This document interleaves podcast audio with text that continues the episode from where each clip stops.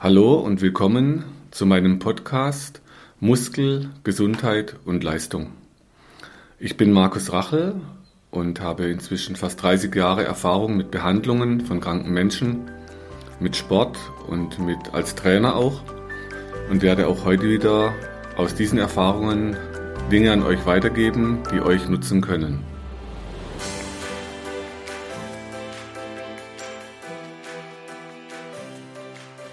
In der heutigen Episode geht es um das Thema Beweglichkeit. Dieses Thema ist eines meiner heute wichtigsten Themen. Und zwar nicht nur die körperliche Beweglichkeit, sondern auch die räumliche, die geistige, also alles, was mit Beweglichkeit im weitesten Sinne zu tun hat, wenn Menschen in meine Praxis kommen. Als ich ganz früher, so mit zwölf Jahren ungefähr zum Turnen kam, zum Leistungsturnen. Da fing es früh an, dass wir auch auf Beweglichkeit trainiert wurden. Davor im Schulsport war natürlich auch immer alle möglichen Sportarten wichtig. Das Thema Dehnen ist mir dort nicht so in Erinnerung, auch nicht, dass es irgendwie besonders wichtig gewesen wäre. So dass ich jetzt mal ab so dem 12., 13. Lebensjahr, wo ich dann anfing mit Turnen und Leichtathletik, wo dann auch im Sport schon immer das Thema Beweglichkeit wichtig war, mal dort anfangen möchte. Was bei uns früher im Sport eine ganz große, ähm, einen, einen Ra großen Raum hatte, war das Aufwärmtraining.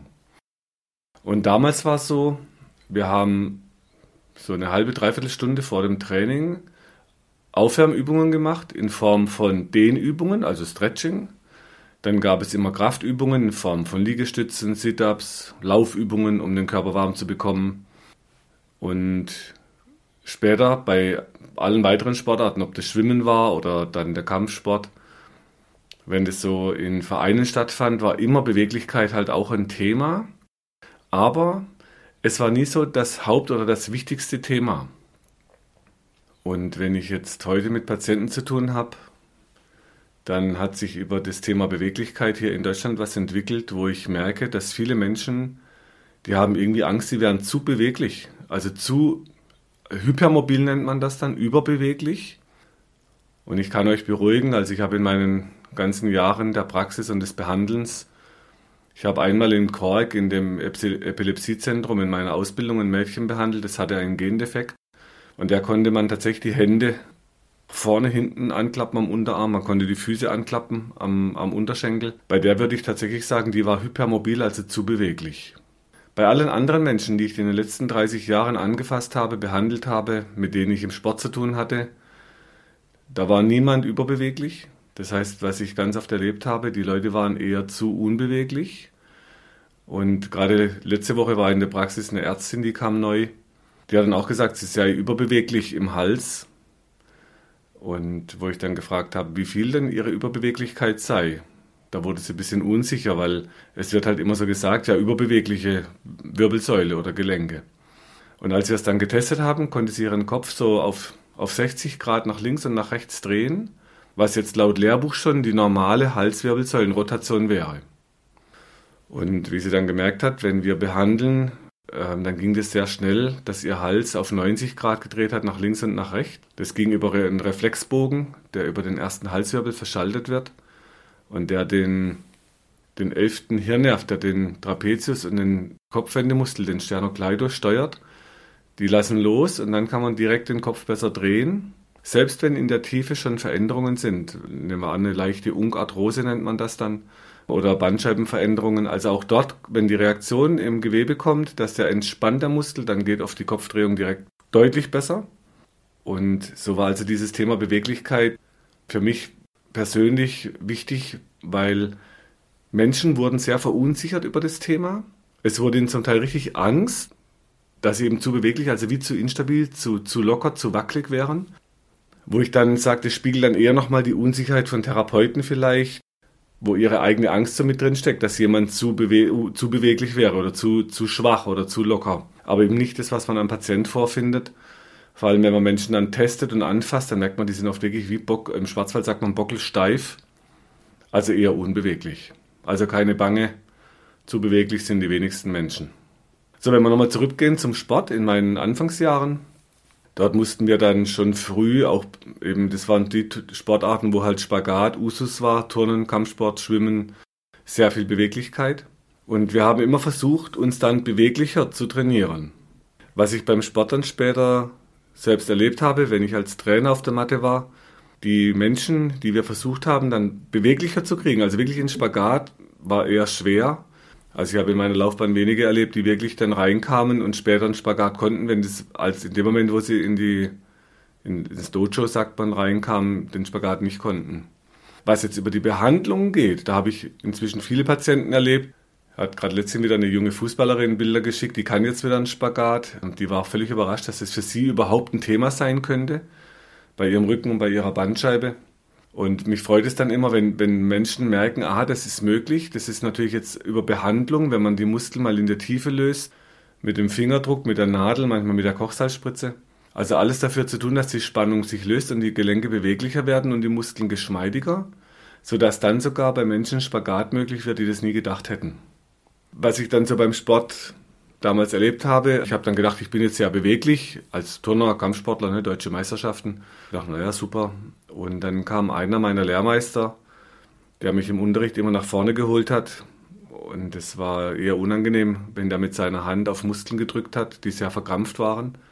Und es waren dann oft Muskeln, die waren mir überhaupt nicht bewusst, dass die so verspannt und verkrampft und eigentlich unbeweglich sind am Gelenk was ich dann bei ihm erlebt hatte, ähm, er war so ein Mensch, der konnte tatsächlich bei Examensfeiern, so nachts um halb eins am Buffet, meistens schon mit eher zu viel Alkohol, konnte er immer noch ein Sektglas auf die Stirn stellen und den Oberkörper fast recht, rechtwinklig nach hinten abklappen.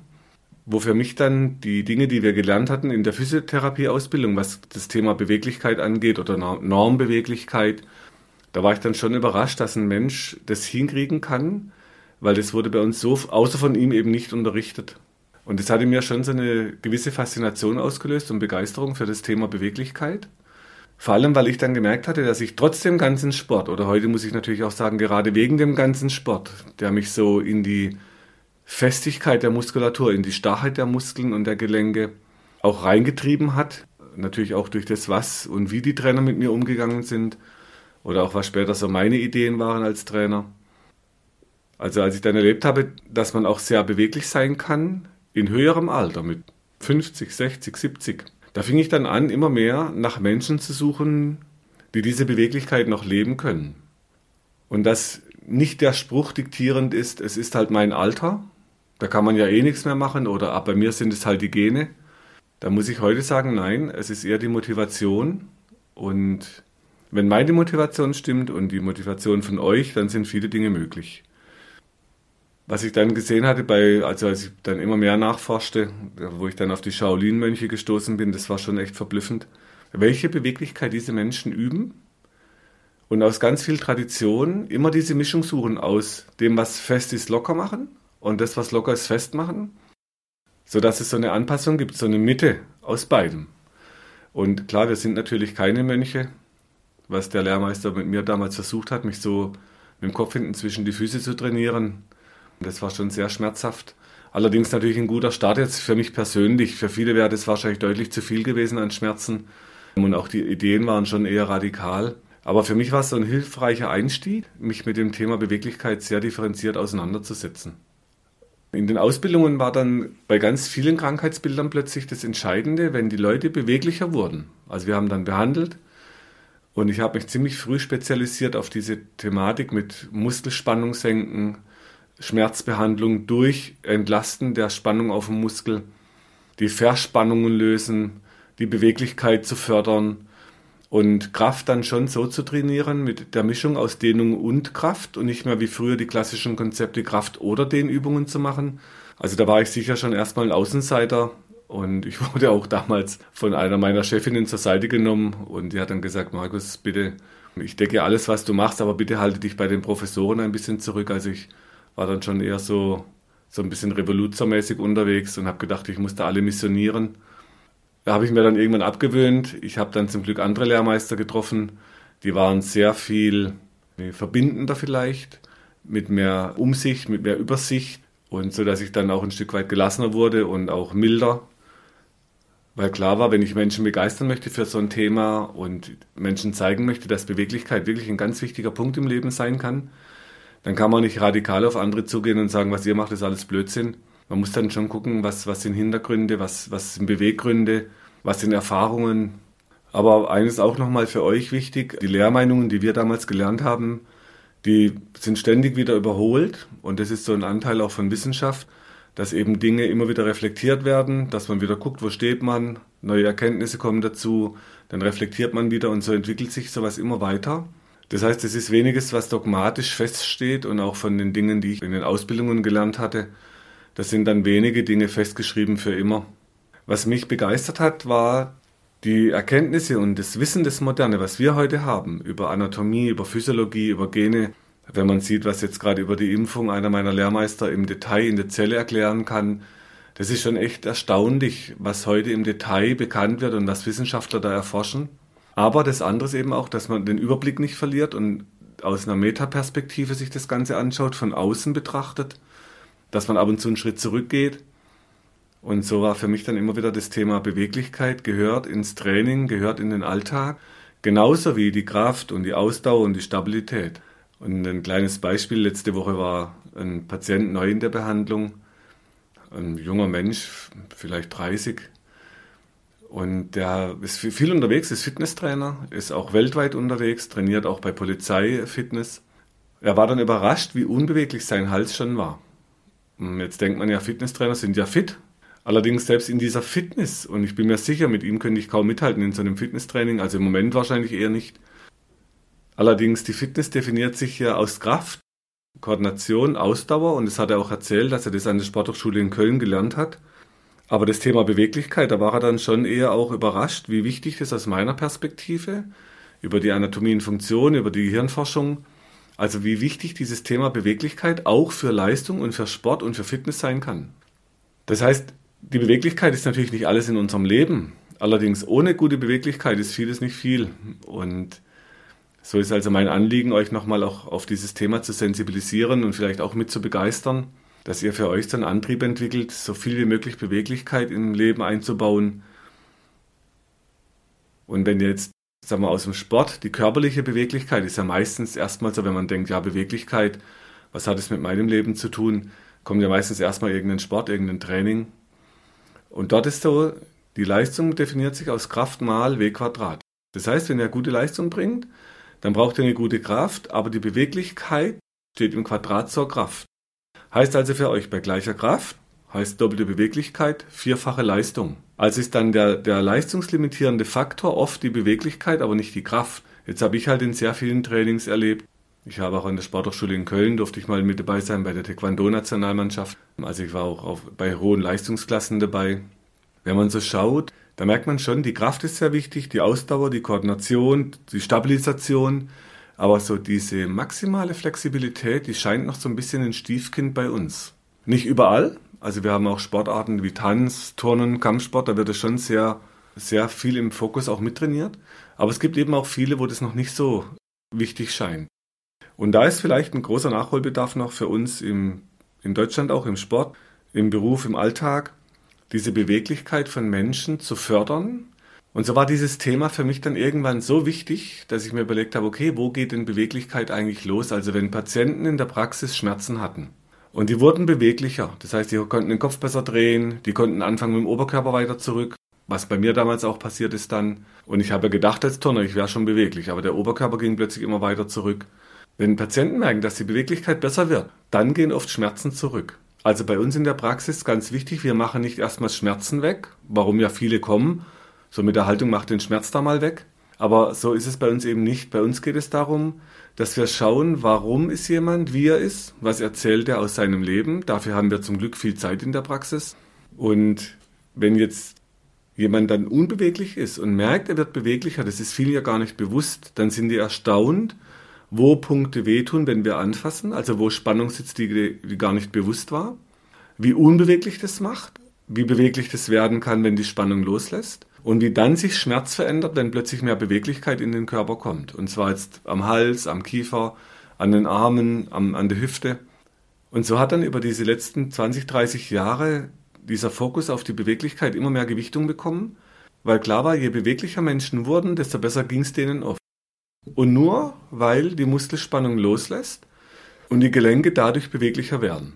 Wir trainieren natürlich inzwischen auch sehr viel mit Dehnkraft, neben der, also in der Behandlung schon eingebaut und die Patienten machen das auch daheim im besten Fall. Aber allein schon dieser Effekt, dass die Spannung loslässt und die Leute beweglicher sind, merken sie, sie können sich besser bewegen und Schmerzen gehen oft schon deutlich zurück. So, und über diese vielen Jahre beobachten, wie Beweglichkeit entscheidend sein kann für Schmerzgeschehen, für Gelenkverschleiß, für selbst wenn Strukturschäden waren am Meniskus oder an Bandscheiben. Je beweglicher diese Menschen wurden, desto mehr sind Bandscheiben zurückgewandert. Da gab es dann irgendwann ganz, ganz viele Nachweise, auch mit Kernspinbildern, die man im, in so einem Zeitverlauf machen lässt, sodass Bandscheiben regenerieren können, was lange nicht bekannt war. Also je beweglicher, desto mehr hat sich die Struktur wieder zurückgebildet, also regeneriert, was vorher degeneriert hat.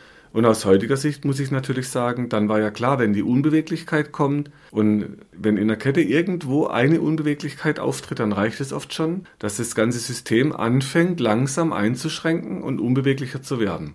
Dann könnt ihr alle Fitness der Welt haben, ihr könnt alle Kraft der Welt haben, ihr könnt super Ausdauer haben. Wenn die Einschränkung kommt und die Unbeweglichkeit, dann ist meistens der Schmerz nicht weit, weil über eine Fehlfunktion am Gelenk, wie so eine Unwucht, dass es über Muskelzügel fehlbelastet wird, dann muss euer Gehirn irgendwann eingreifen und bevor ein Schaden kommt, wird immer Schmerz entstehen.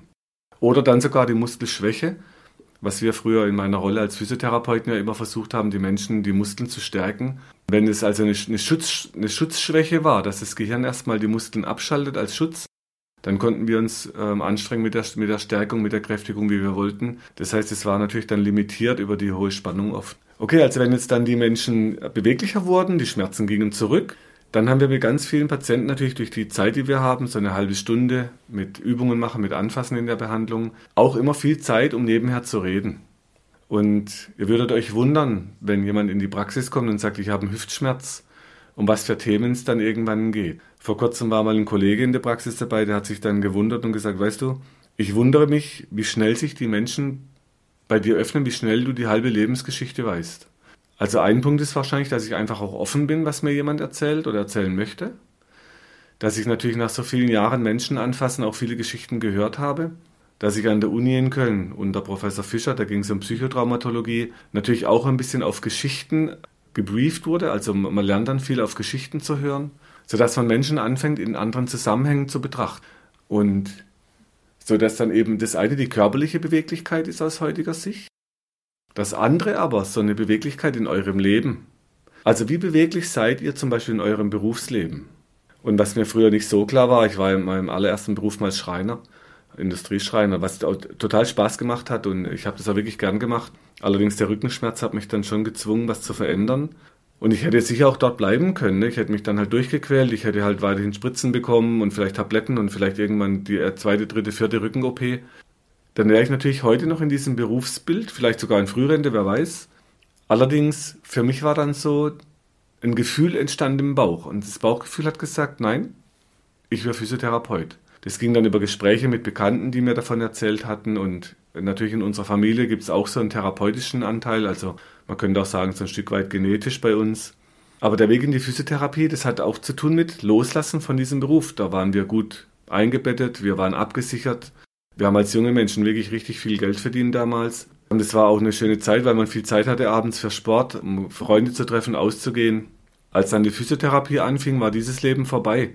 Da war nicht mehr freitags um 12 Uhr Feierabend, sondern da ging es halt oft bis freitags um 18 Uhr Schule und dann nachts bis 4 Uhr an die Bücher Wochenende war oft Lernen, Ferien waren mit Lernen voll.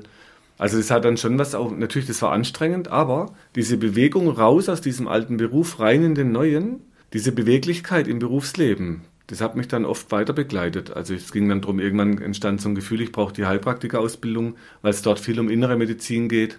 Da habe ich dann eine sehr wissenschaftlich angehauchte Schule gefunden und Lehrmeister, die mich praktisch ähm, sehr viel auf innere Medizin unterrichtet haben was Blutbilder sind, Organe. Also man hat dort keine Methoden gelernt, sondern Grundlagen, also medizinische Grundlagen, auch wieder sehr wissenschaftlich. Und das hat mich schon wirklich auch wieder begeistert, weil der, der Blick wurde viel größer auf Menschen, was mir als Physiotherapeut damals nicht so klar war, aber da gab es einfach unfassbar nochmal viel dazu zu lernen. War auch eine anstrengende Zeit und so hat sich das immer wieder mal verändert. Dann kam die Zeit an der Uni in Köln, Das hieß natürlich dann Montagnachmittags die Praxis schließen. Da musste ich durch Köln fahren, dann wieder bis abends 18 Uhr an die Uni sitzen. War aber auch eine tolle Zeit. Ich habe dann einen Professor dort behandelt nebenher. Wir haben uns dann ab und zu getroffen, am Wochenende auch auf ein Glas Wein. Wir haben uns auf Fortbildungen getroffen. Also auch das war eine, eine tolle, eine bewegte Zeit. Aber eben diese Beweglichkeit, immer wieder bereit zu sein, Dinge zu verändern, war im Privatleben nicht anders. Also das hieß dann, dass ich eine Familie gegründet habe mit Kindern, dann irgendwann aus dieser Familie raus musste. Das hat mir damals fast das Herz gebrochen, aber das war einfach wichtig auch. Aus heutiger Sicht war das, das gehört auch zu so einer Beweglichkeit dazu, wenn Beziehungen nicht gut sind für jemand und wenn es dann für beide nicht gut ist, dann zu sagen, komm, wir trennen das Ganze. Man könnte natürlich auch sagen, hättest du vorher besser aufgepasst, wärst nicht in die Beziehung rein, aber das, wenn man verliebt ist, ne, wem erzähle ich's? Also auch da wieder diese Beweglichkeit, Beziehungen zu verändern. Dann räumlich hieß es oft umziehen. Ich musste vom Schwarzwald nach Konstanz damals für die Ausbildung, von Konstanz dann wieder in Schwarzwald für die Praxen, dann nach Köln für die Praxis aufbauen, dann runterfahren in die Schweiz Kurse geben, dann nach Hamburg hoch anfangen, die Praxis aufbauen, dann Österreich aufmessen. Also auch das war sehr viel mit Beweglichkeit gekoppelt.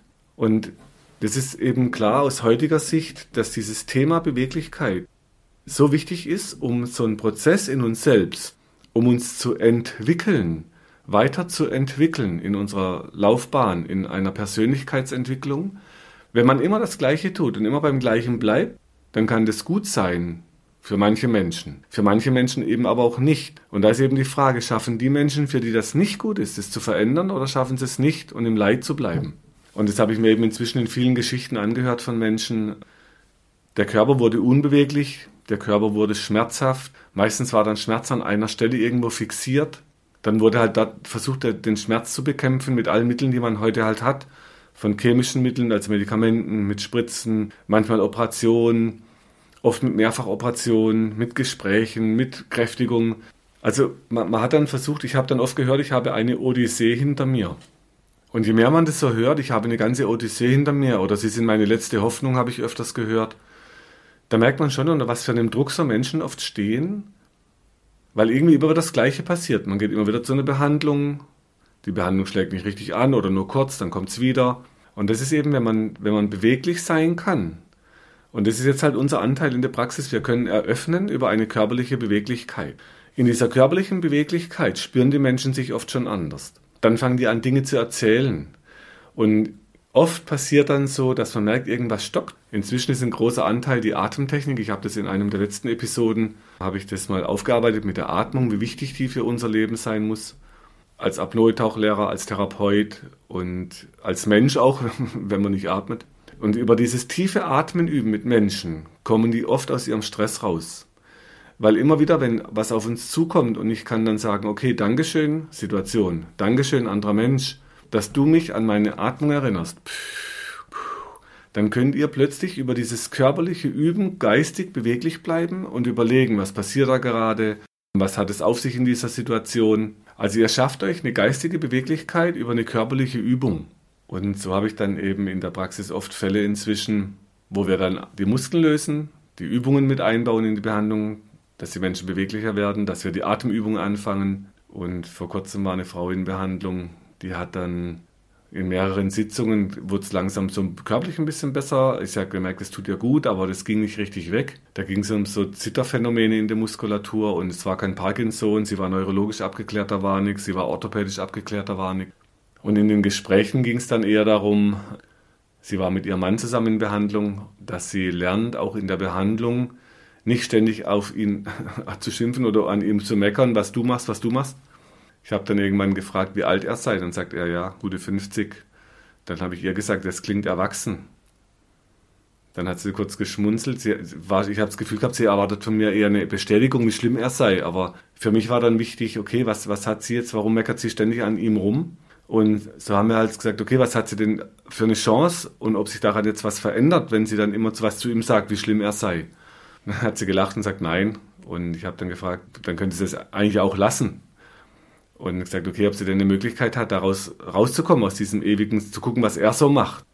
Und dann haben wir angefangen, die Atmung zu üben, mit der tiefen Bauchatmung, sodass sie aber immer vorher sagt, danke Schatz, dass du mich an meine Atmung erinnerst. Und dann wieder. Also eine Möglichkeit, mehr bei sich zu bleiben, ist diese tiefe Bauchatmung mit diesem Danke das.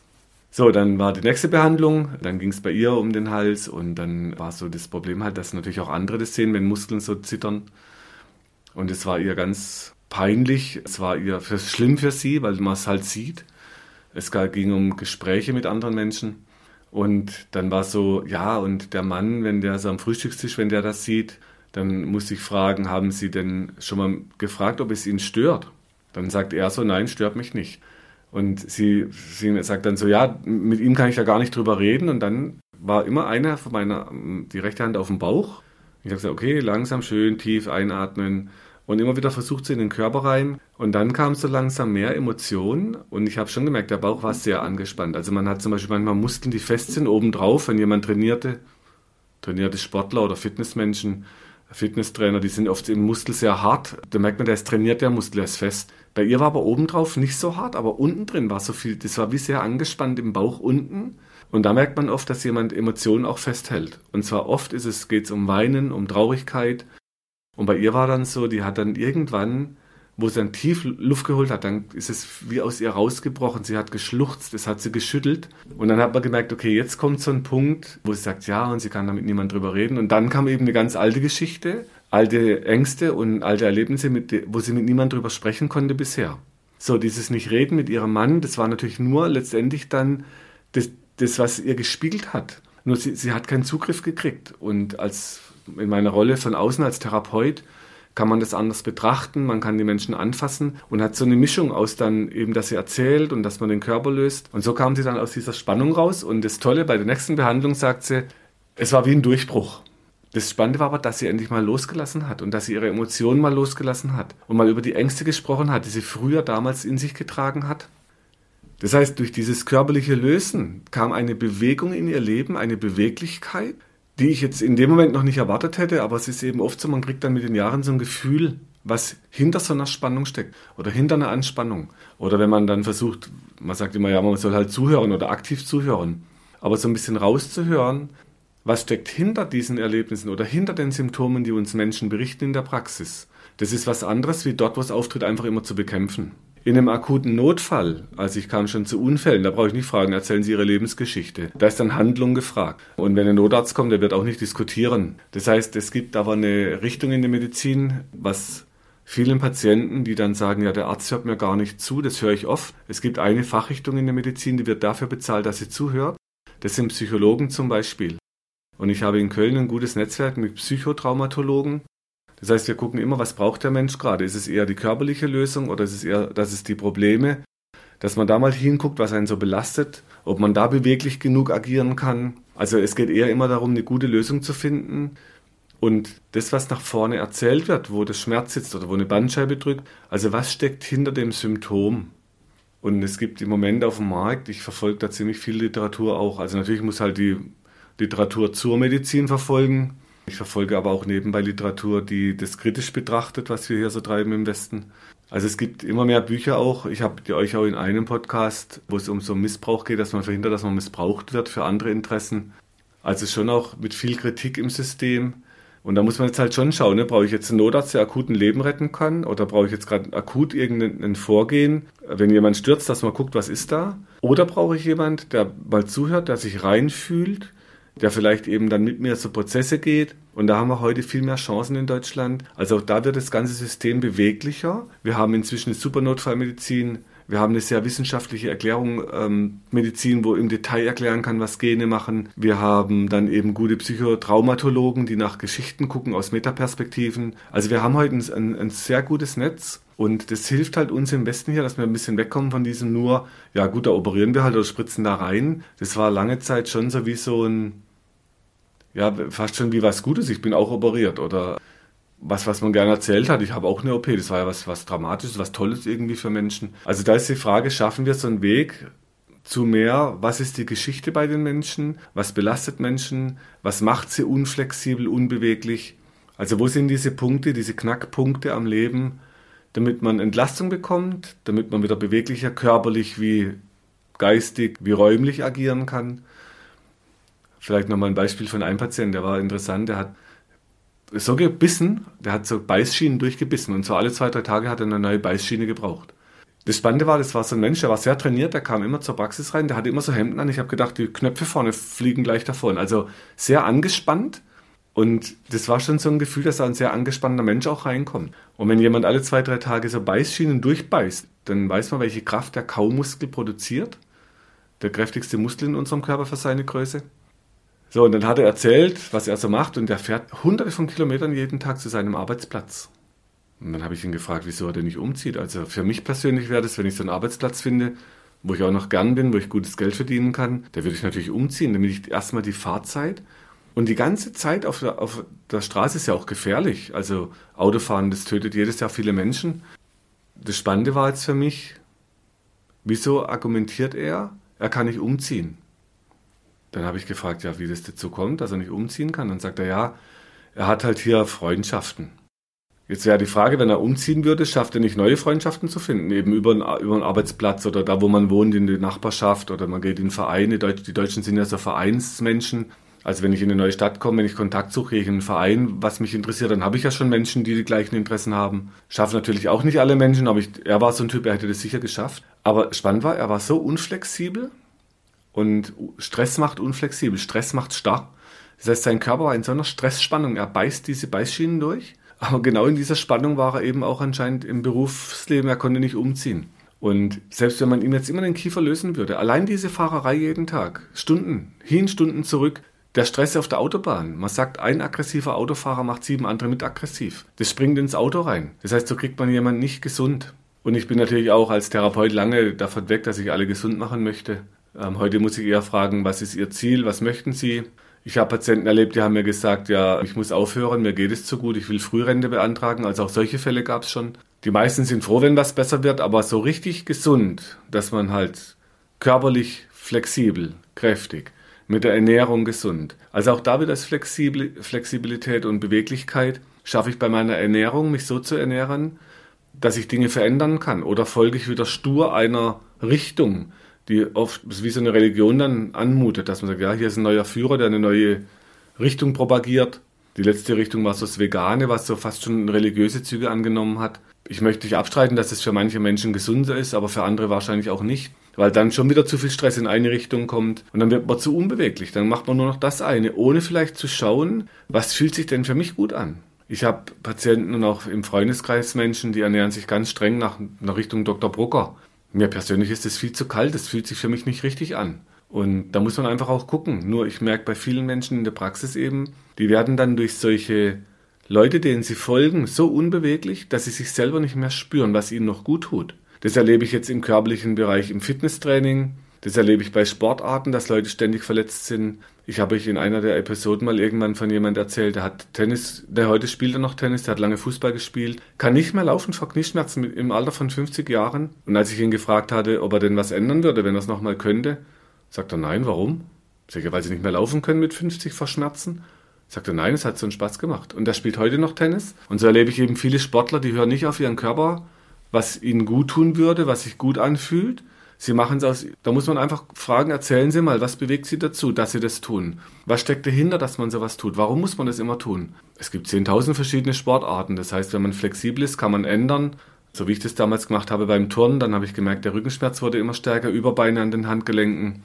Also irgendwann war so ein Punkt, ich hatte massivste Verletzungen an der Halswirbelsäule mal fast so ein Genickbruch, wo ich gedacht habe, ich sterbe jetzt. Zum Glück habe ich es überlebt, aber dann war klar, ich muss da irgendwie aufhören. Bei meiner Größe, bei meinem Gewicht, Turner sind an sich eher ein bisschen kleiner, ein bisschen geschmeidiger. Und dann gab es eben den Kampfsport, wo ich dann irgendwann gemerkt hatte, beim zweiten Nasenbeinbruch, nach einem Finger- und einem Handbruch, jetzt wird es Zeit, was zu ändern, sonst gehe ich da drin kaputt. Was immer nicht einfach ist, wenn man als Schwarzgurt oder auf deutschen Meisterschaften, dann kommt einem das Ego in den Weg, dann rufen die anderen an und sagen, komm doch. Aber dann wege ich diesem Gefühl immer noch mal zu sagen, okay, stopp, was sagt das Gefühl? Nein, tut mir nicht gut, ich muss was ändern. So diese Beweglichkeit zu erhalten, das halte ich heute für eines der größten Geschenke in meinem Leben. Dass ich immer wieder auch Lehrmeister gefunden habe, die mich da bestärkt haben in bestimmte Richtungen. Und so, ich wünsche allen, die jetzt hier hören, dass ihr für euch Wege findet, ein Stück weit, ein Stück weit beweglicher zu werden von dem Standpunkt, wo ihr jetzt seid. Jetzt mal zurück zu eurem Körper. Wenn ihr in dem Alter von 20 in die Praxis kommt, oder 30 oder 40 oder 50 oder 80 oder 90. Es spielt keine Rolle, wie beweglich ihr zu dem Zeitpunkt seid. Oder sagen wir fast keine Rolle. Für mich ist ganz wichtig, lässt sich die Spannung lösen auf der Muskulatur oder lässt sie sich nicht lösen? Wenn sich die Spannung lösen lässt, erleben wir seit 30 Jahren jeden Tag und inzwischen in vielen Praxen in Deutschland, die mit Myoreflextherapie nach Moset ausgebildet sind, wahrscheinlich auch bei Osteopathen, da bin ich zu wenig in den Praxen drin. Das heißt, man erlebt immer dann, wenn die Spannung absinkt, dass die Beweglichkeit besser wird. Und zwar egal, wie alt ihr zu diesem Zeitpunkt seid. Ich habe jetzt gerade die Woche eine, eine 90-jährige Lady behandelt, bei der wird die Beweglichkeit besser. Ich habe Leute behandelt mit 95, ich habe sie mit 20, mit 15. Also das Alter spielt nicht die Rolle und sind auch nicht die Gene. Das ist die gute Nachricht. Sondern ihr seid jetzt immer an dem Zeitpunkt, wo ihr anfangt, jung genug für eine Veränderung. Und wenn ihr es schafft, nur 5 Grad mehr Beweglichkeit in den Körper rein zu trainieren, dann werdet ihr merken, wir haben ganz am Anfang mal erwähnt, Leistung ist gleich Kraft mal W Quadrat. Das heißt, bei gleicher Kraft heißt doppelte Beweglichkeit eine vierfache Leistungsmöglichkeit. Wenn ihr beweglicher werdet und die Spannung sinkt, kommt der Druck von Gelenken weg, der Druck von Bandscheiben, von Nerven, von Blutgefäßen.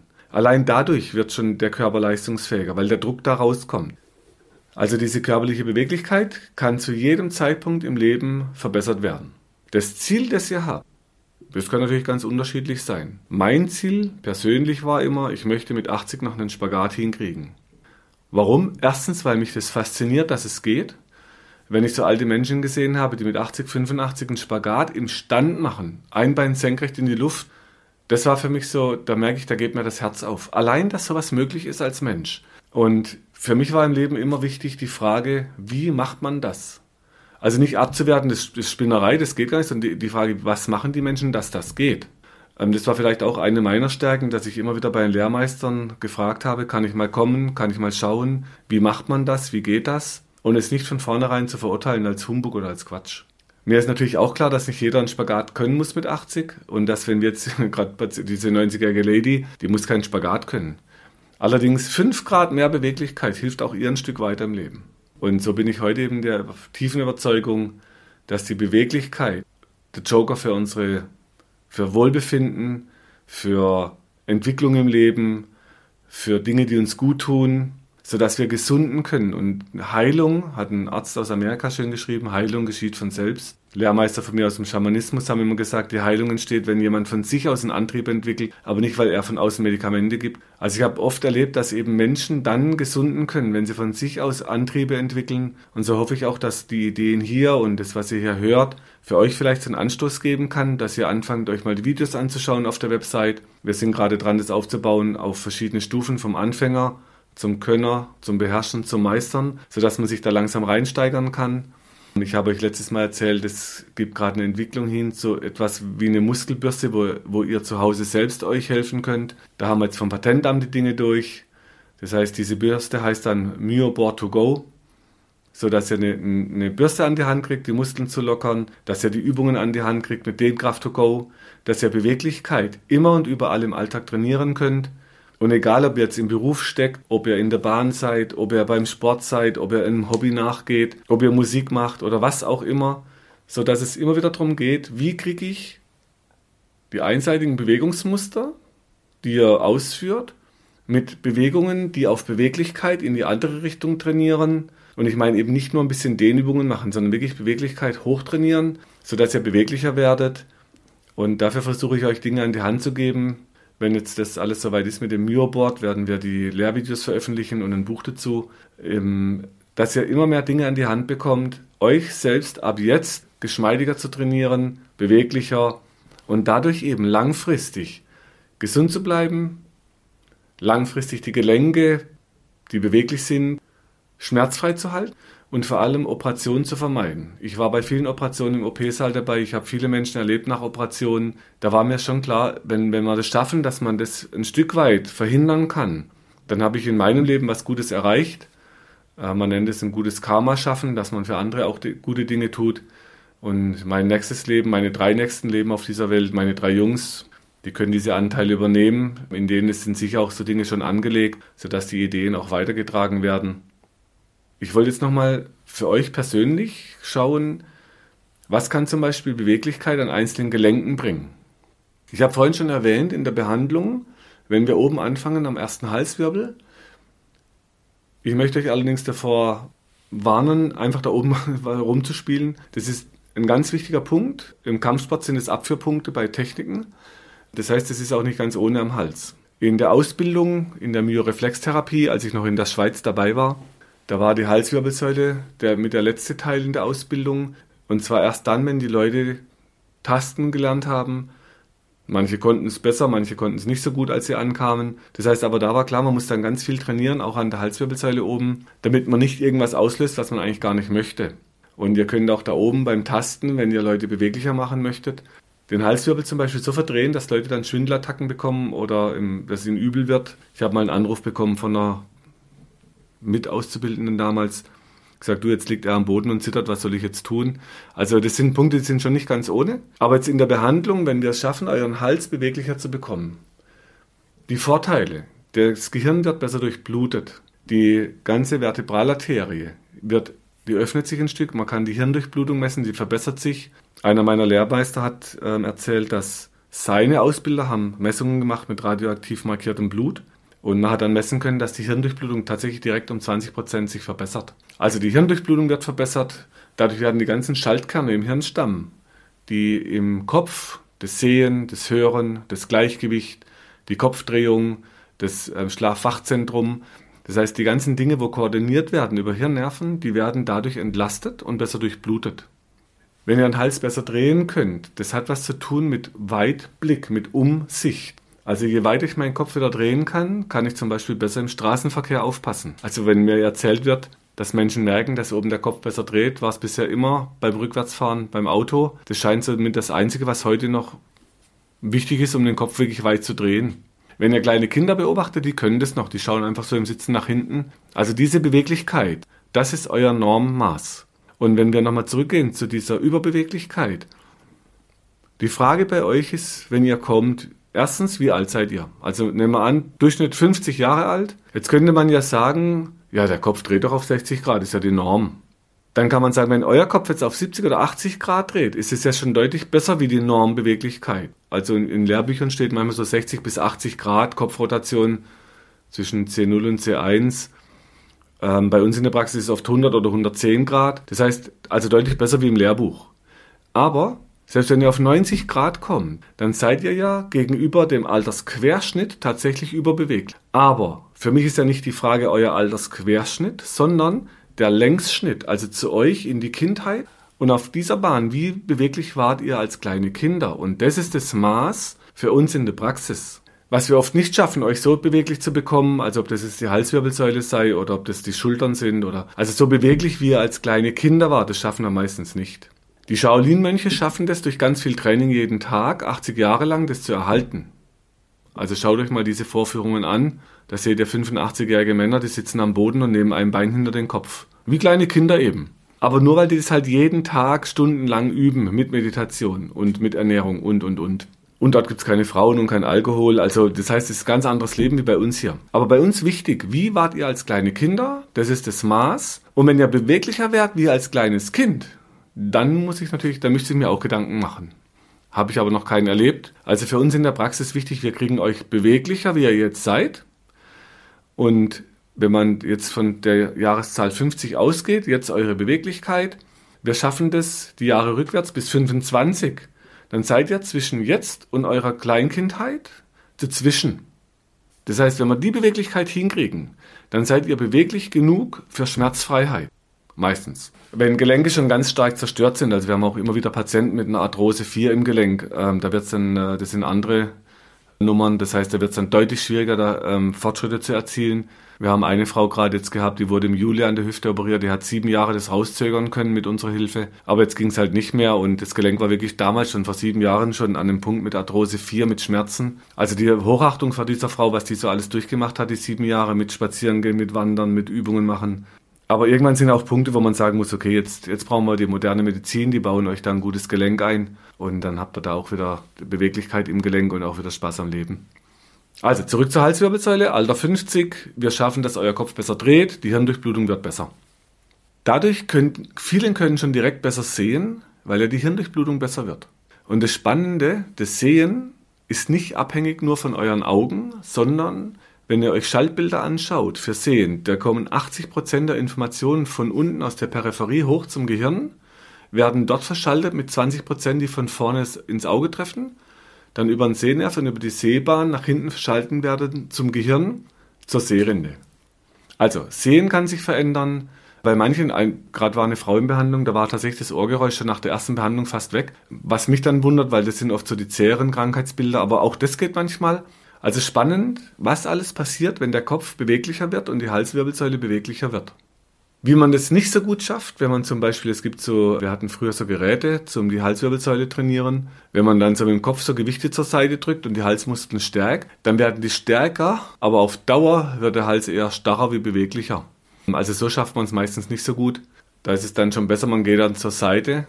Das habe ich im letzten Podcast mit dem Dehnen schon mal angedeutet. Er nimmt den Kopf zur Seite. Mit der rechten Hand nimmt er den Kopf nach rechts rüber, soweit es geht. Der linke Arm geht nach unten. Und jetzt der Unterschied zum Dehnen, wenn ihr Beweglichkeit trainieren wollt. Ihr geht mit eurer linken Hand unter den Stuhl. Ich habe jetzt hier unterm Stuhl so eine, das ist so eine Strebe, da kann ich mich festhalten. Sonst geht auch die, die Sitzfläche. Also unten festhalten mit der linken Hand. Mit der rechten Hand den Kopf nach rechts nehmen. Und dann drückt ihr mit dem Kopf nach links, haltet ihn aber mit der rechten Hand fest, dass er sich nicht bewegen kann. Oder ihr zieht mit der linken Hand nach oben und mit dem Kopf nach links. Das haltet ihr sechs bis acht Sekunden. Wir haben immer gesagt drei, vier Atemzüge. Und dann locker lassen, den Kopf ein bisschen weiter nach rechts ziehen und dann wieder nach links drücken, die linke Schulter hochziehen, unten festhalten, so dass keine Bewegung stattfinden kann. Und das ist der Unterschied zu den Geräten, wo man das trainiert, wo man dann immer in eine Richtung drückt und die Muskeln, die arbeiten, verkürzt, also stärker macht in die Verkürzung. Wenn ihr das so jetzt übt, werden die Muskeln stärker in die Länge. Da machen wir gerade den Ausgleich, damit es nicht einseitig wird. Den Kopf nach links mit der linken Hand ziehen, linke Ohr Richtung Schulter. Die rechte Hand hält sich unterm Stuhl fest, geht auch am, am Bein vom Stuhl irgendwo festhalten, sodass der Arm so weit runter geht wie möglich, der Kopf nach links so weit wie möglich und dann zieht er den rechten Arm nach oben und den Kopf nach rechts ein bisschen drücken. So, und jetzt könnt ihr noch versuchen mit dem Kinn mehr zum Brustkorb oder ein bisschen weg. Dann spürt ihr genau, wo der meiste Zug auf der Halswirbelsäule sitzt. So, dann ein bisschen locker den Kopf nach links und rechts drehen. Okay. Das wäre so eine Übung, um die Halswirbelsäule beweglicher zu bekommen. Das gleiche geht, wenn ihr den Kopf nach links dreht, soweit es geht. Dann mit der rechten Hand am Kinn festhalten. Und jetzt dreht ihr den Kopf zurück nach rechts, haltet ihn aber fest, dass praktisch nur die Muskeln hinten arbeiten, ohne dass Bewegung stattfindet. Auch diese Übung wieder. Drei, vier Atemzüge, sechs bis acht Sekunden halten, dann locker lassen den Kopf nach rechts drehen, mit der linken Hand an den linken Kiefer und dann den Kopf nach links drehen, ohne Bewegung, festhalten mit der Hand, drei, vier Atemzüge und dann locker lassen und den Kopf nochmal ein bisschen nach links und rechts drehen. Und so könnt ihr die ganzen Dehnübungen für den Hals, ob ihr jetzt den Kopf nach vorne unten nehmt, euch hinten die Hände in den Nacken legt und dann den Kopf leicht nach oben drückt, halten, drei, vier Atemzüge, und dann langsam loslassen, weiter nach unten im Kopf, wieder nach oben drücken. Also alle alten Stretching-Übungen für den Hals als Dehnkrafttraining ohne Bewegung. Dann habt ihr schön die Halsmuskeln gekräftigt, ihr habt sie auch noch in der Dehnung bewegt und trainiert euch so die Muskeln länger, dass es beweglicher wird. Das wäre jetzt für unsere Patienten als Hausaufgabe, wenn wir die Halswirbelsäule behandeln. Okay, was wird noch besser, wenn der Hals beweglicher wird? Die Gelenke an der Halswirbelsäule, die Facettengelenke, wo zwei Wirbel aufeinander sitzen, die entwickeln mit den Jahren und Jahrzehnten bei Menschen, die einseitig sich bewegen oder auf Computer starren oder fällt mir gerade ein witziger Film ein, Männer, die auf Ziegen starren. Also immer dann, wenn ihr auf, auf was drauf schaut, und zwar ständig, oder ich habe gerade eine Klavierspielerin in Behandlung bekommen mit weit über 70, die konnte ihren Kopf faktisch gar nicht mehr drehen, der ging noch nach links und rechts so 10 Grad, weil er halt immer nach vorne geguckt hat aufs Klavier. Die kann natürlich wunderbar Klavier spielen, hat aber ihre Halswirbelsäule vergessen. Hatte nie jemand gesagt. Das Gute, die gute Nachricht, auch bei ihr hat der Kopf sich direkt besser drehen lassen auf 40 Grad ungefähr. Also selbst in so einem Stadium kann man es wieder verbessern. Und bei ihr wird man sachte anfangen mit solchen Übungen, weil ihr müsst euch vorstellen, wenn Gelenke so lange festsitzen und Arthrosen sich einbauen und der Bandkapselapparat sich festigt, und er fängt dann an mit Bewegung, das ist wie wenn ihr rostige Stahlplatten freireibt. Das fängt an zu knirschen, das tut manchmal erstmal weh, äh, gibt oft tierischen Muskelkater. Also es arbeitet dann schon richtig in der Halswirbelsäule. Okay. Also die Halswirbelsäule ist zentral, weil ich habe euch in der Transkription auch ganz viele Sachen beschrieben. Zum Beispiel müssen aus der Halswirbelsäule die Nerven für die Arme Und zwischen C5, also fünfter Halswirbel TH1, läuft der Plexus brachialis, das sind die Nerven, für die bis in die Finger vor, die Arme und Finger steuern, mit Gefühl und Bewegung. Heißt jetzt, wenn es da oben starrer wird und euch abklemmt und der Hals unbeweglich wird, kann sein, dass ihr taube Finger bekommt. Und das war zum Beispiel eine der Erklärungen, wieso so viele Frauen links und rechts operiert werden an der Hand und oft sogar zweimal oder dreimal am Karpaltunnelsyndrom und es immer wieder kommt. Weil die Halswirbelsäule nicht beweglicher wird. Wenn man denn die Operation macht und der Hals sich dann besser drehen kann, dann kann diese Operation natürlich viel längere Erfolge bringen, sodass man es vielleicht nur einmal machen muss. Ähm, Im besten Fall natürlich gar nicht mit diesen Handübungen, aber wenn schon nötig, dann auf jeden Fall so, dass auch der Hals besser dreht. Okay, also die Nerven laufen durch und nicht nur, dass die ganzen Hirnnerven, wie vorhin erwähnt, verschaltet werden, die Arme gesteuert werden aus dem Hals, auch alles, was am Sympathikus, Parasympathikus oder die ganzen Nerven in die Beine runter, müssen alle durch den Hals runter vom Gehirn.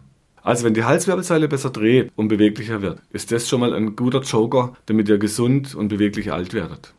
Okay, dann für die Brustwirbelsäule. Wenn man hier beweglicher wird, hat es riesen Vorteile für die Atmung. Es gibt einen Podcast zum Thema Atmung, wo wir die Atemtechnik mit dem Zwerchfell geübt haben.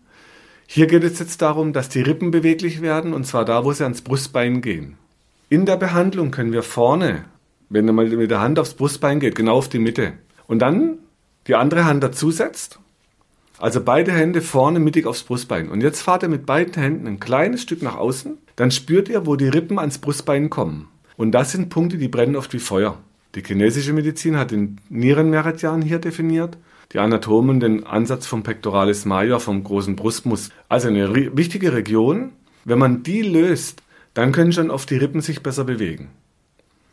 Das könnt ihr jetzt selber, wenn ihr drauf bleibt, mit den Fingern auf den Punkten dann den Brustkorb hochhebt, die Schultern zurückzieht und wieder nach vorne kommt und euch klein macht. Aufrichten, Schultern zurückziehen und wieder klein machen, einrollen. Ihr bleibt mit den Punkten vorne am Brustbein. Das brennt. Dann könnt ihr genau gucken, wenn ihr ein bisschen weiter runterfahrt oder ein bisschen höher. Da, wo das Brustbein aufhört, ist dann Schluss. Und dann könnt ihr hoch bis zum Schlüsselbein. Und das ist eine Übung, da meistens die Arme vorne benutzt werden. Schränkt sich das hier bei den, also allen Patienten, die ich in 30 Jahren angefasst habe, schränken sich diese Bereiche ein, was dann dazu führt, dass die Lunge Druck hat. Aber viele lassen die Lunge untersuchen und die hat nichts. Jetzt wisst ihr, wo sowas oft herkommt, dass sie so eine Enge spürt. Das kann so ein Herz, Herzstechen machen. Das kann wie so eine Atemnot produzieren. Und die Bahn geht nach hinten von der Rippe und macht sich hinten am Wirbel fest. Den Schmerz, wo viele spüren, der ist hinten am Rücken, am Schulterblatt irgendwo. Aber eben nicht da vorne am Brustbein. Das ist das Verrückte daran. Also wenn ihr hinten Schmerzen habt und Schmerzen lösen wollt, geht vorne an die Gelenke am Brustbein, macht diese Übung und jetzt als nächste Übung nehmt ihr die Hände vorne weg, bringt die nach hinten, haltet euch hinten irgendwo fest, ich kann jetzt hier zwei Stühle nehmen und drückt dann die Arme leicht nach vorne, ohne dass Bewegung stattfindet. Hier wieder der Unterschied zu einer herkömmlichen Kraftübung. Ihr würdet dann nach vorne ziehen, mit Bändern, mit Gewichten, mit was auch immer. Früher waren es Liegestütz, was die Bewegung macht. Dann baut ihr zwar auch Muskeln auf, aber immer so, dass es kurz wird und fest. Also wenn ihr die Arme nach hinten nehmt, hinten festhalten, dann nach vorne drücken, ohne dass Bewegung stattfindet, dann trainiert ihr die Muskeln auf und das verstehe ich heute unter Muskeln auftrainieren, dass man, wenn man schon trainiert, den Brustkorb öffnet beim Training, aber nicht zutrainiert. Okay, und das ist natürlich das Argument, dass man dann sagt, ja, ich muss ja auch den Rücken trainieren. Das zieht natürlich nicht, weil ihr vorne ja kurz oder lang trainieren könnt und hinten auch kurz oder lang trainieren könnt.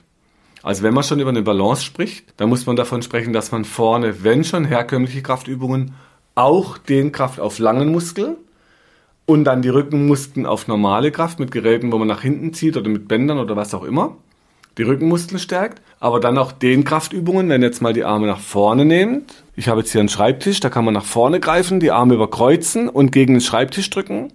Dann habe ich hinten die Muskeln auf Kraft trainiert in der Dehnung, dass die Schulterblätter weggehen vom Rücken. Also auch da trainiere ich die Schulterblätter auf, wenn ich die Dehnkraftübungen mache und nicht bei den alten Übungen, wo man nach hinten zieht oder die Arme im Liegen nach hinten nimmt, dann werden die zwar stärker, aber kürzer. Das heißt, ihr trainiert euch das zu nicht auf. Dann habt ihr dafür einen, Muskel auftrainiert im herkömmlichen Sinne, dass er dicker und fester wird. Er macht euch aber die Blutgefäße, Nerven und Gelenke zu. Also langfristig gewinnt man allein so auch nicht viel. Gut, jetzt haben wir den Brustkorb beweglicher. Wichtiges Thema sind die Schultern. Und wir erleben in der Praxis ganz, ganz oft Schulterpatienten, die lange Zeit Schmerzen haben, die mit den Jahren dann so Sehnenrisse entwickeln oder so Sehneneinrisse entwickeln. Bei vielen ist so, dass die Bewegung nach oben schmerzt. Die können oft genau sagen, ich nehme den Arm hoch ein bisschen nach hinten, dann schmerzt das. Die Gegenrichtung ist nach vorne, innen, unten und die Hand dreht nach innen.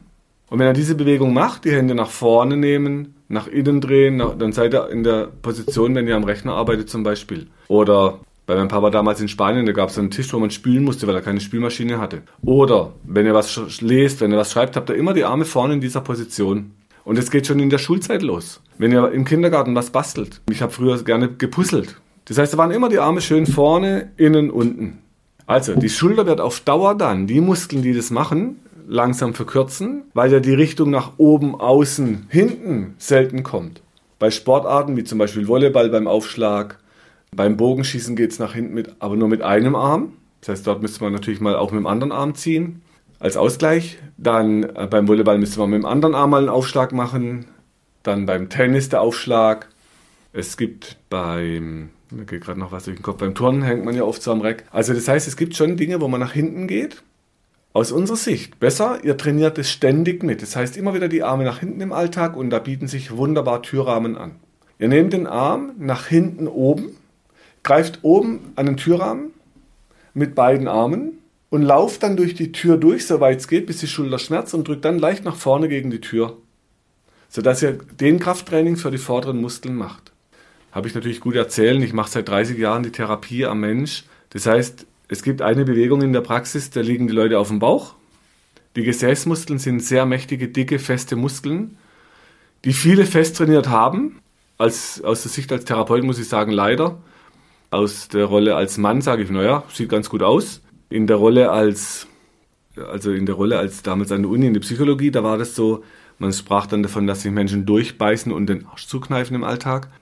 Also da gibt es verschiedene Rollen mit dem, mit dem Blick auf den Gesäßmuskel. Und wenn man den dann anfasst und mit, ich mache das in der Praxis mit dem Ellenbogen, das heißt, ich drücke dann so mit, mit einer bestimmten Technik, mit einer bestimmten Drehung, gucke ich, wie weit ich dann kommen kann, mit einer Beinbewegung in Kombination. Und, aber diese Druckbewegung geht immer nach unten. Das heißt, die Schultern sind extrem nach unten trainiert. Das nach oben habe ich beim, ach genau, jetzt weiß ich es wieder, beim Rückenschwimmen zum Beispiel. Das ist eine typische Bewegung, die richtig gut tut. Rücken kraulen heißt, ich muss den Arm nach hinten oben drehen, nach außen. Und deshalb ist für mich persönlich zum Beispiel Rückenschwimmen hervorragend. Allerdings, es können nicht alle Rückenschwimmen und man muss da ein bisschen aufpassen, wer, also ob ich eine Bahn habe, auf der ich gut schwimmen kann, ob man nicht irgendwo dagegen kann. Also ich bin auch schon im Kopf gegen die Bahn geknallt, das ist dann auch nicht so gut. Aber das sind dann Bewegungen, die den Ausgleich schaffen. Nur, jetzt kommt der Knackpunkt. Selbst beim Rückenschwimmen dann nehme ich den Arm zwar nach oben, außen, hinten, aber das machen die hinteren Muskeln. Wenn ich also die Muskeln vorne, wenn ihr mal vorne den Pullover, ich habe jetzt hier eine Jacke an, festhaltet und vorne runterzieht und jetzt versucht man den Arm nach oben hinten zu nehmen, werdet ihr merken, das wirkt wie eine Bremse nach hinten. Ihr kommt nicht. Wenn ihr es mit Schwung und Gewalt macht, wird es vorne reißen. Oder es geht einfach nicht, weil es vorne so stabil ist. Also alle, die den Arm nicht richtig hochkriegen, wo wir euch wohl behandeln, Genau dort, wo ihr euch jetzt festhaltet, nämlich vorne irgendwo seitlich am Brustkorb, am Schulterblatt, wo Muskeln liegen, die den Arm nach unten innen nehmen. Was man super trainieren kann, wenn der Arm hochgeht, zum Beispiel mit TRX-Bändern oder mit einem Terraband. Jetzt nehmt ihr nochmal, rechte Hand haltet ihr fest am T-Shirt vorne oder am Pullover. Linker Arm geht hoch und ihr versucht hochzugehen. Da, wo ihr jetzt noch hinkommt, jetzt lasst mal los am Pulli, vielleicht geht es ein Stück weiter. Also, maximale Beweglichkeit suchen, und jetzt geht es darum, dass der linke Arm dann abknickt nach rechts und von rechts muss jetzt ein Band kommen. Oder, äh, Terraband geht ganz gut. Oder was super geht, sind die TRX-Bänder. Das sind straffe Bänder. Die gab es mal für 10 Euro beim Aldi. Im Fachhandel für die Praxis kosten die Dinger fast 300 Euro. Es tun auch die für 10 Euro. Oder nehmt euch einen LKW-Gott oder irgendwas, ähm, Slackline geht vielleicht ganz gut, wo man so eine, eine, Schleife machen kann. Und dann kommt die rechts irgendwo festbinden, was nicht wegreißen kann. Und bitte nicht an der Tür, die nach innen aufgeht, falls jemand reinkommt. Also die Schleife kommt von rechts, ihr haltet fest und dann zieht ihr nach links mit dem Arm. Und zwar in die Bewegung nach links unten. So könnt ihr die Muskeln langsam in die Länge trainieren. Und das ist wieder Auftrainieren der Schultermuskulatur, damit der Arm dann wieder schmerzfrei hoch kann. Also nicht ewig oben, wo es weh tut, behandeln oder, oder kräftigen, sondern unten, wo die Bremse sitzt, gucken, dass die dann länger trainiert wird. da eignet sich Dehnkraft oder Physiotherapeuten sagen PIR oder aus dem PNF gibt es da Techniken dazu. Also Beweglichkeit der Schulter, die meiste ist die nach oben, wo, wo bremst und wehtut. Das heißt, diese, diese Übung nach vorne drücken mit gestrecktem Arm, der oben steht, oder nach links drücken, der rechts gehalten wird. Kann man auch super an der Wand machen, geht gut an dem Baum draußen. Schaut euch nochmal die Videos an, da sind ganz viele Bilder zu dem Thema drin. Bei den Grundlagenvideos sind die hinterlegt. Also da findet ihr inzwischen sehr viel Material, wie man das machen kann.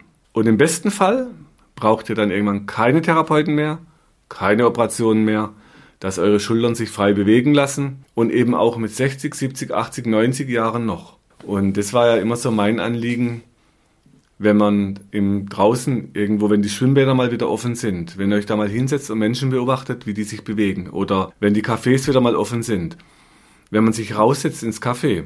Hier im Kölner Raum gibt es tausende Cafés. Wenn ihr da Menschen beobachtet, wie die sich bewegen, wenn die ein bisschen älter werden, das war für mich die Motivation zu sagen, die Beweglichkeit muss eines der Dinge sein, die ich mit ins Grab nehme. Weil auch wenn man mir alles wegnehmen kann, aber die Beweglichkeit, die kann ich mit ins Grab nehmen. Einer unserer Lehrer, der hat immer gesagt, ja, fit in die Kiste, das war der Professor Felsenberg, der hat gesagt, fit in die Kiste. Und ich würde dann sagen, beweglich in die Kiste, und zwar mit einem Schwung. Okay, zurück zur Beweglichkeit. Wenn ihr die Hände, ein großes Thema, ihr greift immer zu, ihr packt zu, ich hatte in den Praxen Menschen, die waren zum Beispiel Mechaniker an LKWs, die konnten die Hände nicht mehr öffnen, weil die immer nur zugepackt haben. Die haben Schraubenschlüssel zugepackt. Die konnten natürlich eine irre Kraft entwickeln nach innen, aber zu dem Preis, dass die Hand nicht mehr richtig aufging. Was dann auf Dauer wieder so Kribbelgefühle macht, weil der Nerv unterm Karpaltunnel dann Druck kriegt. Die Muskeln werden fester, drücken die Blutgefäße und die Nerven ab. Die Gelenke kommen unter Druck, werden starrer. Heißt jetzt zum Beispiel für uns in der Praxis, da ich hier jeden Tag mit den Fingern den Druck entwickle seit 30 Jahren, morgens, wenn ich im Auto sitze, an der Ampel stehe oder in einem Stau hier vor Köln, nehme ich die Hände ans Lenkrad. Vor mir steht gerade ein Tisch, ihr könnt mal an euren Tisch. Hatten wir schon mehrfach. Ihr dreht die Hand nach unten zum Boden, alle außenrum drehen. Dann streckt ihr die Hand nach vorne und mit der Fingerspitze bleibt ihr an der Tischkante und streckt die Arme durch. Und dann drückt ihr mit den Fingern gegen den Tisch. Und dieser Druck ist genau das Gegenteil vom Alltag, wo die Hand immer nach innen die Kraft entwickelt. Dann die Hand andersrum drehen, die Finger gehen wieder nach unten, aber diesmal nach innen die Hand drehen, Fingerspitzen zum Boden, Handgelenke biegen, Arm durchstrecken und dann mit den Fingernägeln gegen den Tisch drücken. Diese zwei Übungen im Wechsel, mal die Handfläche nach vorne und mit den Fingern drücken, dann den Handrücken nach vorne und gegen den Tisch drücken und immer mit gestreckten Fingern und überstrecktem Handgelenk, durchgestreckter Ellenbogen. Das hält die Finger geschmeidig und beweglich. Ob ihr jetzt Klavier spielt, ob ihr Automechaniker seid, ob ihr Waldarbeiter, ob ihr hier Rechen, Rechen, am Rechner schreiben, ähm, Klavierspieler, was auch immer. Wenn ihr die Hände geschmeidig haltet, bleiben die bis ins hohe Alter geschmeidig. Okay. Spaß im Leben heißt auch im Alter noch Dinge tun können, die uns Spaß machen. Leider höre ich oft in der Praxis, ja, das mache ich dann, wenn ich in Rente komme. Und dann höre ich oft, ich bin in Rente und jetzt, ich, jetzt kann ich nimmer. Also je beweglicher ihr euch haltet im Laufe vom Leben und je mehr ihr Ausgleich an Beweglichkeit schafft zu euren Sportarten, Berufen, Hobbys, desto mehr Spaß habt ihr dann, wenn ihr in Rente kommt und wir werden heute immer älter. Im besten Fall können wir immer länger den Lebensabend genießen, sodass wir auch im Lebensabend dann noch beweglich sind, räumlich, geistig, körperlich und dann mit viel Spaß das Leben genießen können. So, also Arme, Schultern, Brustkorb, Hände, Hals sind beweglich. Dann, wenn wir runtergehen Richtung Rücken, jetzt kommt so ein wichtiges Thema, was bei uns früher das Wichtigste war Bauchmuskeln stärken, Rückenmuskeln stärken. Das war so ein Paradigma beim Sport, in der Physiotherapie. Also um das kam eigentlich gar nicht rum. Spannend wurde das, als ich bei mir selber erlebt habe. Ich war ja Turner, Kampfsportler, Schwimmer, gedacht, ich bin beweglich. Habe ich gedacht. Als der Lehrmeister aus Freiburg, der Herr Packi, kam und mir im Bauch gedrückt hat, mich nach hinten im Oberkörper, dann habe ich gemerkt, oh, wie unbeweglich ich bin. Und zwar in der Lendewirbelsäule, aber durch den hohen Zug vorne auf dem Hüftbeuger, auf dem Psoas Major. Was natürlich als Kampfsportler ewig die Kicks nach oben, da trainiert man den natürlich massiv in die Verkürzung, aber wir haben den eben nicht massiv in die Länge trainiert gleichzeitig. Jetzt hier bei uns in der Heimat, bei einem Fußballverein, bei den Herren, da trainieren wir massiv mit Dehnkraft den Hüftbeuger auch in die Länge, damit die einen Ausgleich zu ihrer Schusstechnik bekommen und nicht wie so viele Fußballspieler später mit Knie- und Hüftarthrose oder Operationen und künstlichen Gelenken rumlaufen müssen, dass wir frühzeitig anfangen, diese Beweglichkeit zu schaffen für die Hüften und nicht nur die Ausdauer und die Kraft und die Stabilisation und die Koordination, sondern auch die maximale Beweglichkeit vom Hüftbeuger mit trainieren. Für diese Jungs erstmal ungewöhnlich, aber hilfreich. So, also, das heißt, der Bauch, den wir früher so schön gestärkt haben mit immer funktionelleren Übungen, und die gingen ganz früher von Klappmessern, das war so meine Turnerzeit, der Anfang vom Kampfsport, die waren dann gestrichen, dann kamen Sit-Ups, dann wurden die immer funktioneller, dann kamen die Schrägen, dann kamen Unterbauch, Oberbauch getrennt. Heute ist man bei Planking. Das heißt, man hat es immer funktioneller gestaltet, aber immer noch das Gleiche getan, nämlich den Bauchmuskel voll in die Verkürzung trainiert. Dann haben wir gesagt, okay, man muss auch den Rücken stärken. Dann gab es x Rückenübungen, Geräte für den Rücken. Also alles, was stärker macht, aber auch dort wieder die Bewegungsrichtung war immer in die Verkürzung der Rückenmuskeln, dass sie kürzer und fester wurden. Also wir haben vorne kürzer gedreht und fester, hinten kürzer und fester, aber beides mit viel mehr Kraft. Jetzt könnt ihr euch vorstellen, was wir zwischen die Bandscheiben irgendwann machen. Das heißt, es ist kein Wunder, dass es heute so viele Menschen mit Bandscheibenvorfällen gibt. Aus heutiger Sicht natürlich auch gerade wegen dieser Art des Trainings. Also wenn wir das verbessern möchten, dann müssen wir gucken, dass wir die auch auf lange Kraft trainieren, Heißt heute also Bauchmuskel vorne in die Verkürzung mit aller Funktion. Heißt dann aber den Bauchmuskel auch im Stehen nach hinten trainieren auf die lange Funktion. Sodass euer Bauchmuskel eine Beweglichkeit kriegt von 40, 50 Grad nach hinten im Oberkörper, nach vorne in die Nullstellung nennt man das und dann vorne in die Verkürzung rein, in die Beugung wie beim Sitzen, wenn ihr den Oberkörper nach unten nehmt oder bei den Gräten, wo man den Bauchmuskel stärkt. Das heißt, mit dieser Dynamik und Flexibilität, dann habt ihr einen guten Bauchmuskel, wenn der das alles kann. Ihr habt keinen guten Bauchmuskel, nur weil der straff ist. Das heißt, wenn der euch nicht nach hinten lässt, schmerzfrei im Rücken, dann ist es kein guter Bauchmuskel. Dann ist es ein verspannter Bauchmuskel. Ein schicker zwar, ein straffer, aber kein gesunder, weil der gesunde kann auch weit zurück mit dem Oberkörper. Das werdet ihr dann mal merken, falls ihr ähm, ausweichen müsst. Es gibt zum Beispiel, wenn man so Boxkämpfe sieht oder wenn man beim, beim Limbo sieht man es schön, wenn die den Oberkörper so weit zurücknehmen müssen, das heißt, dann merkt ihr, was ein guter Bauchmuskel ist. Der kann ziemlich weit zurück mit dem Oberkörper. Und dieser gute Bauchmuskel, den könnt ihr dann anspannen, festmachen. Dann könnt ihr ihn locker lassen, dann seid ihr gerade. Und dann könnt ihr zurück mit dem Oberkörper und den weit in die Länge nehmen. Das ist ein dynamischer, guter Bauchmuskel, der dann Stabilität in den Rücken bringt, weil der Hüftbeuger lang genug ist. Wenn der kürzer wird und fester, und das haben wir früher halt nicht bedacht, dass wir unten drunter den Hüftbeuger auch mit trainieren. Und zwar immer dann, wenn der Bauch gestärkt wird, wird auch der Hüftbeuger stärker. Aber der zieht natürlich dann stärker in den Rücken, in die Lendenwirbelsäule, weil der quer durch den Körper zieht. Wenn ihr jetzt zurück wollt, macht der plötzlich die Lendenwirbelsäule instabil, weil er stärker wird. Und das war so eine Krux damals, das haben wir nicht beachtet, ähm, dass über zu viel Kraft eine Instabilität entstehen kann und nicht nur durch zu viel Schwäche. Also wundern sich heute Trainer in der Praxis oder auch wenn Therapeuten kommen, dass wir von zu starken Menschen sprechen, die zu stark sind und nicht nur immer zu schwach und auch zu stark angespannt, was dann zu einer Instabilität oder zu einer Schwäche führt im zweiten Schritt.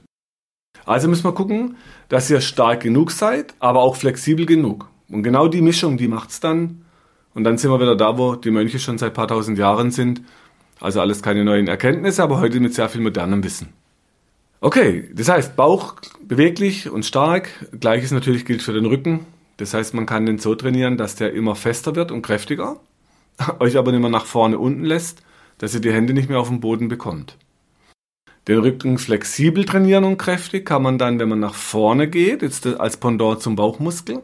Das heißt, den Rücken jetzt weit nach vorne unten biegen, die Hände hängen lassen und wichtig auch den Kopf hängen lassen und schaut eher Richtung euren Bauchnabel, wie dass er nach vorne guckt auf den Boden. Also Arme hängen, Knie sind durchgestreckt, Oberkörper hängt. Und jetzt schiebt ihr die Hände langsam am Boden nach vorne oder weit über dem Boden, je nachdem, wie weit ihr runterkommt. Wichtig ist, lasst den Kopf nach unten hängen. Schaut euch den Bauchnabel an. Und in dem Moment, wo ein Punkt kommt, wo ihr fast am Umkippen seid, dort bleibt ihr stehen, haltet euch, weil dann arbeiten schön die ganzen hinteren Muskeln auf Kraft in der Länge, in der Überstreckung. Wenn ihr das schön übt und den Bauchmuskel so übt, dass der auch lang wird und kräftig, dann habt ihr eine Wahnsinnsbeweglichkeit nach vorne, nach hinten, nach unten, nach oben mit einer super guten Kraft. Was wollt ihr mehr? Okay, und durch diese geschmeidige Kraft werden eben nicht diese ganzen Gelenke im Rücken so belastet. Und es wird eben nicht die Bandscheibe so unter Druck gesetzt, wie bei diesen herkömmlichen Übungen. Und was wir ja früher ja erlebt hatten beim Fitnesstraining, beim Krafttraining, dass aus heutiger Sicht eben nicht nur, weil, weil jemand nicht trainiert hat, sondern gerade wegen dem Training Rückenschmerzen und Bandscheibenvorfälle entwickelt hat. Soweit waren wir vor 30 Jahren nicht, als ich damals anfing. Heute sind wir da weiter durch die Hirnforschung. Aber das sind schon spannende Prozesse und ähm, für mich waren es auch immer wieder spannende Erkenntnisse, zu sehen, dass unser Wissen immer moderner wird, aber wir genau dahin kommen, wo die Mönche schon seit paar tausend Jahren sind. Nämlich diese extreme Beweglichkeit bei einer Superkraft und dann ohne Verschleiß am Gelenk, was, was wir halt immer noch als normal ansehen im, im Westen. Ich bin gespannt, wo die Gesellschaft sich hinentwickelt, wo der Therapeutenbereich sich hinentwickelt, der Trainerbereich. Ähm, ich weiß, dass auch Lehrmeister von mir an dem Thema arbeiten dass man Unis vernetzt, dass man Sporthochschulen vernetzt, dass auch so ein Wissen über Geschmeidigkeit Einzug hält, zu dem, was man heute schon ja alles weiß, über Kraft, Ausdauer, Koordination, Stabilisation. Da gibt es ja inzwischen tausend verschiedene Varianten und das wissen ja auch schon viele inzwischen, also da ist nichts Neues drin. Gut, also Bauch und Rücken geschmeidig und kräftig. Dann, wenn ihr die Hüften beweglich haben wollt. Es gibt im Prinzip vier Richtungen. Es gibt die Hüfte nach außen, nach innen, nach vorne, nach hinten. Wenn ihr sie nach vorne beweglich machen wollt, heißt es, euer Bein muss nach hinten, weil dann der vordere Muskel auf zukommt. Ihr könnt, wenn ihr jetzt schön sitzt auf einem Stuhl, das linke Bein mal nach hinten nehmen, neben dem Stuhl, und dann tut ihr die Fußnägel hinten auf dem Boden. Das heißt, ihr dreht den Fuß nach hinten unten. Der Fußrücken liegt auf dem Boden und jetzt drückt ihr den Fuß in den Boden rein und zieht das Bein leicht nach vorne, wie zu einem Schritt. Das kann man hervorragend auf einem Stuhl üben. Wenn die Hüfte noch nicht so beweglich sein sollte, dann geht ein bisschen höher. Nehmt euch einen, einen, einen Tisch, auf den ihr euch draufsetzt zum Beispiel, oder einen Barhocker. Vielleicht geht es auf dem Sofa besser. Also sucht eine Möglichkeit, wo die Hüfte nach hinten geschoben werden kann. Wenn das nicht geht, dann im Stehen kann man auch anfangen. Stehen, das Bein zurück, die Zehennägel auf dem Boden und drückt das Bein runter und leicht nach vorne, so wie das auch die Grundlagenvideos wieder zeigen. Oder jetzt in dieser Transkription habe ich euch Bilder eingebaut, da könnt ihr mal gucken, so zu dem Oberschenkel und der Hüfte, wie das dann aussieht. Wenn ihr die Hüfte hinten beweglicher haben wollt, dass das Bein besser nach vorne kommt, also viele erzählen in der Praxis, die haben vorne in der Hüfte so ein, wie, so, wie so eine Kugel fast, eine Blockade oder das tut vorne weh in der Leiste, dann heißt es, dass das Bein eben hinten zu viel Bremse hat und beim nach vorne gehen einen sogenannten NSB auslöst. Und dieser NSB der nozizeptorische somatosensorische Blockierungseffekt führt dazu, dass euer Gehirn vorne eine Sperre macht, dass ihr schön hinten bleibt dem Bein. Damit eben hinten die Struktur, wo auch der Ischiasnerv durch muss, zwischen zwei Muskeln, nicht abgeklemmt wird. Also, das heißt, wenn das geht, dann nehmt das Bein halt so gut es geht nach vorne, geht sogar auf dem Stuhl im Sitzen, streckt das Bein, Ferse auf dem Boden, zieht die Zehen hoch, der Oberkörper geht leicht nach vorne, und dann drückt ihr das Bein nach unten auf den Boden, dass der hintere Muskel arbeitet. Das wäre jetzt fürs gestreckte Bein. Wenn ihr das Bein anbeugt, ich nehme jetzt mal mein linkes Bein aufs rechte Knie. Jetzt könnt ihr mit dem rechten Bein steuern, wie hoch ihr geht. Also je näher das Bein rankommt zum Stuhl, desto höher wird es, desto mehr zukommt links hinten aufs Gesäß. Wenn ihr euch die Position anschaut und die Arme zwischen den linken und rechten Bein durch und rechts außen am Bein vorbei, um den Oberschenkel rechts rumlegt. Dann habt ihr eine Position, was man heute im Dehnen auf dem Rücken macht. Man zieht jetzt den Oberschenkel nach hinten zum Brustkorb und dehnt dadurch den linken Gesäßmuskel. Genau die gleiche Position. Wenn ihr sitzt, linkes Bein liegt auf dem rechten. Die Hände gehen weg und jetzt drückt euer linkes Knie nach unten Richtung Boden. Die Hände machen nichts. Und der Oberkörper kommt nach vorne und ihr schaut, wo zieht es am meisten. Wenn ich mich mehr nach links drehe, immer schön das Knie links zum Boden runterdrücken. Wenn ich mich nach rechts drehe mit dem Oberkörper, dann könnt ihr genau schauen, wo hinten die größte Schmerzen auftreten, wo die größte Sperre sitzt und drückt schön langsam das Bein immer weiter nach unten. Gleiches natürlich dann danach mit dem rechten Bein, sodass beide Beine das Training machen. Ihr werdet merken, meistens haben wir auf einer Seite eine Schokoladenseite. Die machen wir natürlich lieber, aber die bittere Schokolade, die muss man mehr trainieren. Also da, wo es nicht so gut geht, ist Training ein bisschen intensiver, dass euch irgendwann angleicht, dass beide ungefähr gleich sind. Also das heißt, dein rechtes Bein geht aufs linke Knie, Arme sind wieder oben, tun nix. Das rechte Knie drückt Richtung Boden und der Oberkörper geht nach vorne. mehr links, mehr rechts, je nachdem, wo mehr Zug sitzt. Und auch diese Übungen immer drei, vier Atemzüge halten und dann kann die nächste Übung kommen. Also ihr habt eine Idee für den vorderen, dass das Bein besser zurück kann, eine Idee für den hinteren, dass das Bein besser nach vorne kann. Dann brauchen wir die inneren, das heißt, wenn die Hüfte besser nach außen soll, so Richtung Spagat. Und es muss kein Spagat sein, das ist wichtig, aber die Richtung ist hilfreich, weil wenn die Hüfte auch in die Richtung bewegt wird, wird das Gelenk in die Richtung ernährt. Wird es dort nicht bewegt, wird es dort nicht ernährt, entsteht dort am ehesten die Arthrose. Also entweder ein Bein nach außen vom Stuhl weg. Ich habe jetzt mein linkes Bein nach außen gestreckt. Knie ist durchgestreckt. Die Fußsohle steht am Boden und ihr drückt das Bein nach unten auf den Stuhl. Drei, vier Atemzüge halten. Dann das rechte Bein. Oder wenn es schneller gehen soll, nehmt ihr einfach beide Beine. Setzt euch Richtung Spagat auf den Stuhl. Bringt die Beine nach außen und drückt dann leicht die Knie nach innen zusammen und versucht den Stuhl einzuklemmen mit den Oberschenkeln. Sodass ihr dann immer weiter raus könnt mit den Beinen. Und was super funktioniert, wenn man so höhenverstellbare Hocker hat. Die kosten 80 Euro, habe ich da in der Praxis mehrere stehen. Da ist zwar keine Lehne dran zum Anlehnen, aber auf denen kann man total dynamisch diese Übungen nebenbei machen. Das heißt jetzt, man kann dann den Hocker erstmal hochstellen, dann ist es nicht so massiv Richtung Spagat. Man hat nicht so viel Druck auf den Knien, wie wenn man frei steht. Also der Druck vom Knie ist weg. Ihr könnt gucken, wie weit ihr rausgeht. Und dann kann man den Hocker langsam nach unten fahren, sodass man allein dadurch schon langsam weiter Richtung Spagat kommt und kann sich so langsam nach unten trainieren, dass die Hüften nach außen beweglicher werden. Und die vierte Übung noch, die Hüfte sollte nach innen beweglicher werden. Dann heißt es, müsst ihr aufpassen, wenn ihr zum Beispiel eine künstliche Hüfte drin habt, da darf man das nicht machen, damit die nicht ausrenken kann. Ansonsten das Bein nach innen. Ich habe jetzt vor mir ein Tischbein. Das heißt, man kann den ich würde jetzt das linke Knie rechts neben das Tischbein stecken und dann nach links drücken mit dem Knie, dass der äußere Muskel arbeitet. Also man kann eben auch im Sitzen die äußeren Muskeln oder ihr macht es dann im Liegen. Legt euch auf den Rücken, nehmt das rechte Bein nach links rüber überkreuzt. Das tut vielen Menschen gut, wenn die die Beine so überkreuzt legen. Viele machen dann so links und rechts kippen mit den Knien. Das heißt, ihr kippt nach links und bleibt dort liegen. Ihr streckt euer rechtes Bein aus mit gestrecktem Knie unter einen Heizkörper, unter einen Schrank, unter ein Sofa und drückt dann das Bein nach oben. Ihr seht aber diese ganzen Übungen auch auf den Videos. Ähm, klickt euch da ein bisschen durch. Also immer wenn er auf einen Bereich geht, nach unten sind jede Menge Videos hinterlegt schon.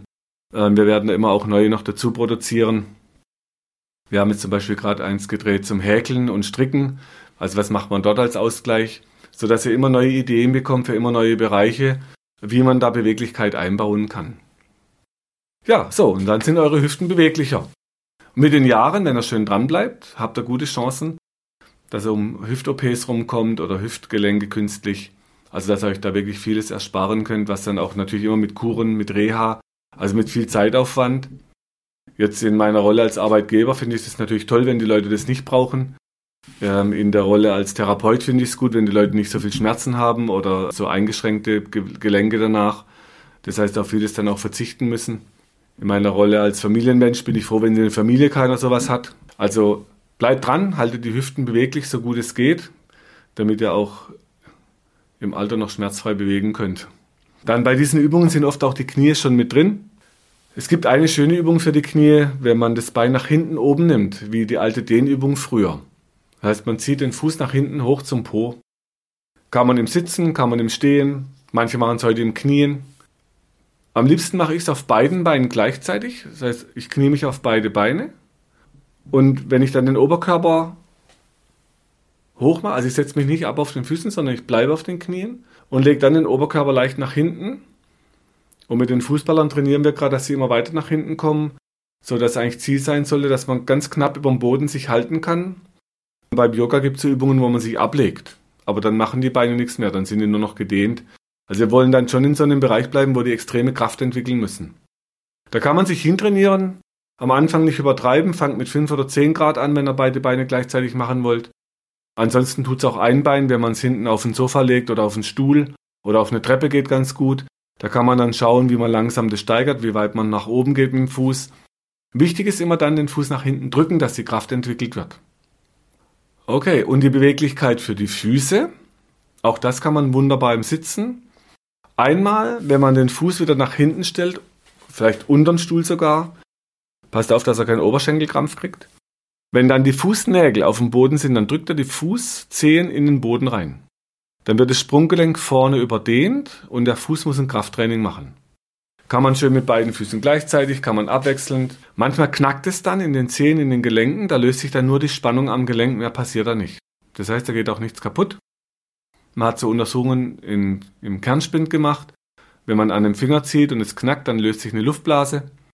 Dann war die Luftblase noch da, aber das Knacken war weg.